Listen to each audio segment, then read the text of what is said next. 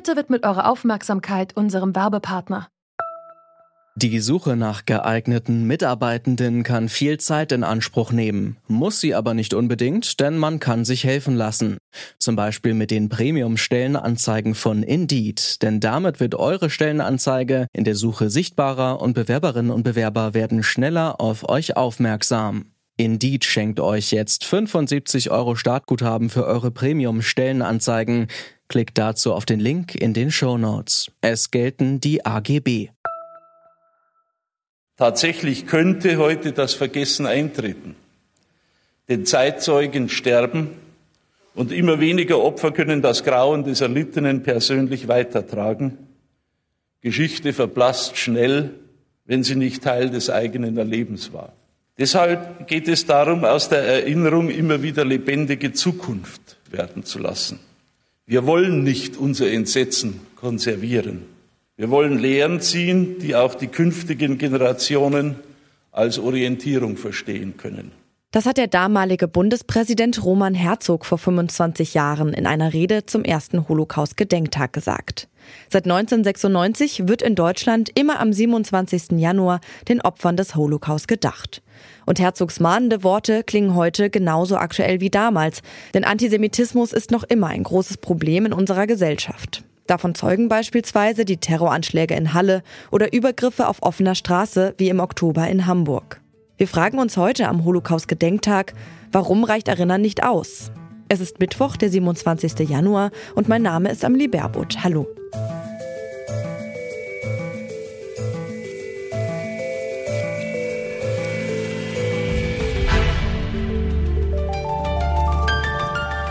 Zurück zum Thema.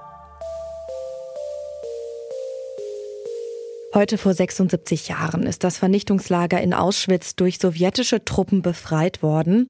Jedes Jahr wird deshalb an diesem Tag an die Opfer des Holocausts erinnert. Seit 1996 ist der 27. Januar in Deutschland gesetzlich als offizieller Gedenktag verankert, seit 2005 auch auf internationaler Ebene. In Israel selbst wird den Opfern der Shoah allerdings an einem anderen Tag gedacht, wie Nathan Snyder erklärt. Er ist Soziologe an der Akademischen Hochschule in Tel Aviv. Ach Gott, ich meine, wie gesagt, in Israel hat dieser Tag wenig Bedeutung irgendwie, weil wir unseren eigenen Holocaust-Gedenktag haben, der also Teil der, des israelischen Kalenders ist, also der zwischen dem Pesachfest und dem Unabhängigkeitstag gelegen ist und der eher an, die, äh, an den Aufstand des Warschauer Ghettos anknüpft, von der Erinnerung her der Erinnerungs-, also der internationale äh, Erinnerungstag, der mit der Befreiung von Auschwitz zusammenhängt, das wird zwar so in, de, in, den Medien und in der Presse erwähnt, aber hat hier eigentlich wenig Bedeutung, weil, ähm, ach Gott, ich meine, Befreiung von Auschwitz, äh, was, was gibt es da zu feiern irgendwie? Ne? Ja, was gibt es da eigentlich zu feiern? Auschwitz wurde zwar befreit, aber Antisemitismus ist noch immer ein großes Problem.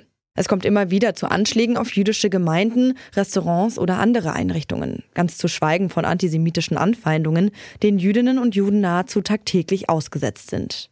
Allein im letzten Jahr haben antisemitische Straftaten laut einer Statistik des Bundeskriminalamtes um 13 Prozent zugenommen. Und das sind nur die gemeldeten Straftaten. Die Dunkelziffer ist sogar noch größer, wie Claudia Vanoni erklärt.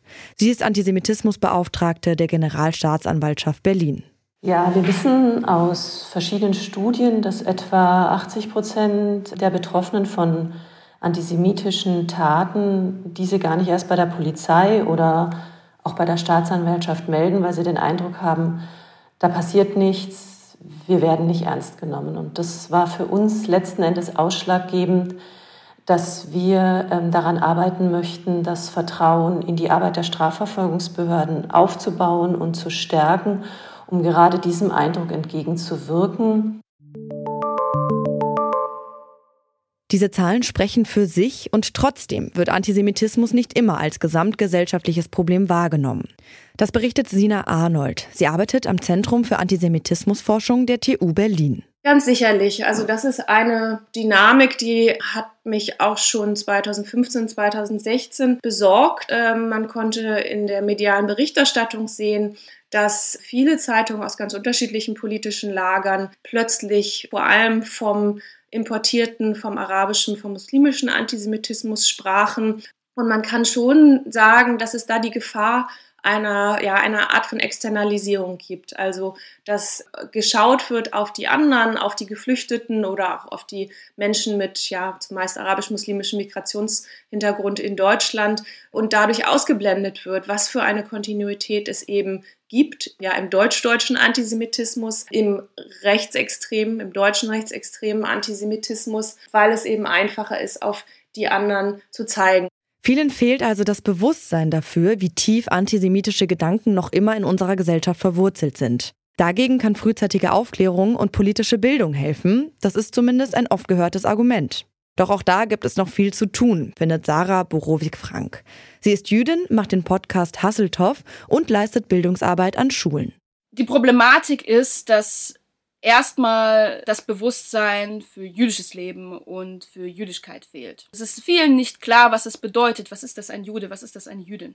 Das ist schon mal ein Problem, weil wie willst du, Antisemitismus hat ja nichts mit uns jüdischen Menschen zu tun. Wir sind betroffen von dem Antisemitismus, aber wir verursachen ihn nicht. Wir üben ihn auch nicht aus. Und äh, er basiert auf Stereotypen. Aber wie will ich, wenn ich nicht weiß, was jüdische Menschen sind, ähm, wie die aussehen, dass es die überhaupt gibt, äh, an was sie glauben oder nicht glauben, wenn ich das alles nicht weiß? Wie will ich denn dann greifen, was Antisemitismus und was die Bedrohung von diesen Menschen ist? Und das muss ich leider immer wieder in Schulen feststellen, dass ich ganz klar merke, wow, da fehlt sehr, sehr viel Grundwissen.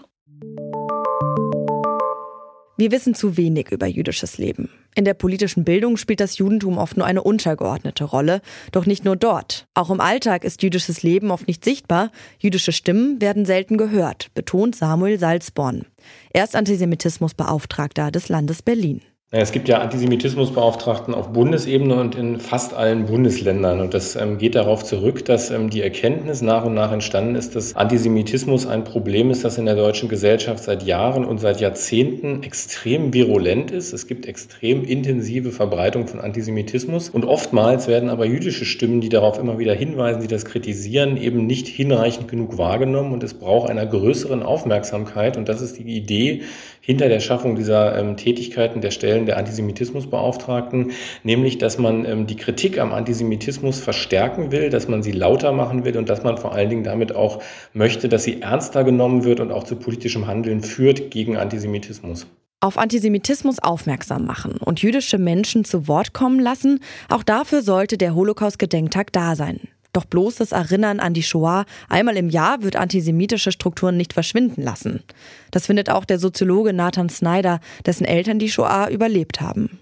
Ich bin mir nicht sicher, dass es überhaupt was bringt. Ne? Ich meine, das sind Rituale und Rituale sind wichtig in Deutschland und in, in, in, nachdem sich Deutschland, sagen wir mal, in der postnationalsozialistischen Gesellschaft als eine westliche Demokratie hat sich einreihen wollen, waren natürlich die Rituale der Erinnerung und des Nie Wieders ungeheuer wichtig. Aber eine große politische Bedeutung haben die eigentlich nicht. Ne? Das ist also nicht so, dass, dass man durch Erinnerung irgendwie zu einem besseren Menschen wird. Das glaube ich nicht.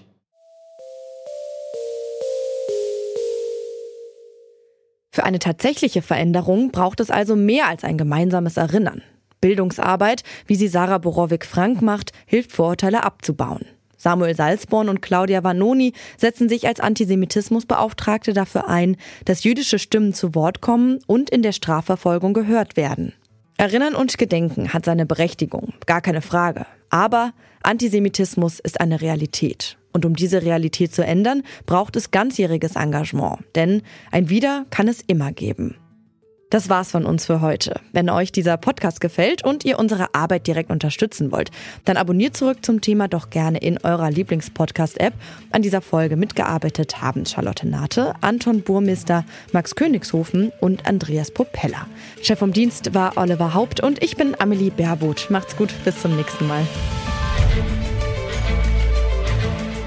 Zurück zum Thema vom Podcast Radio Detektor FM.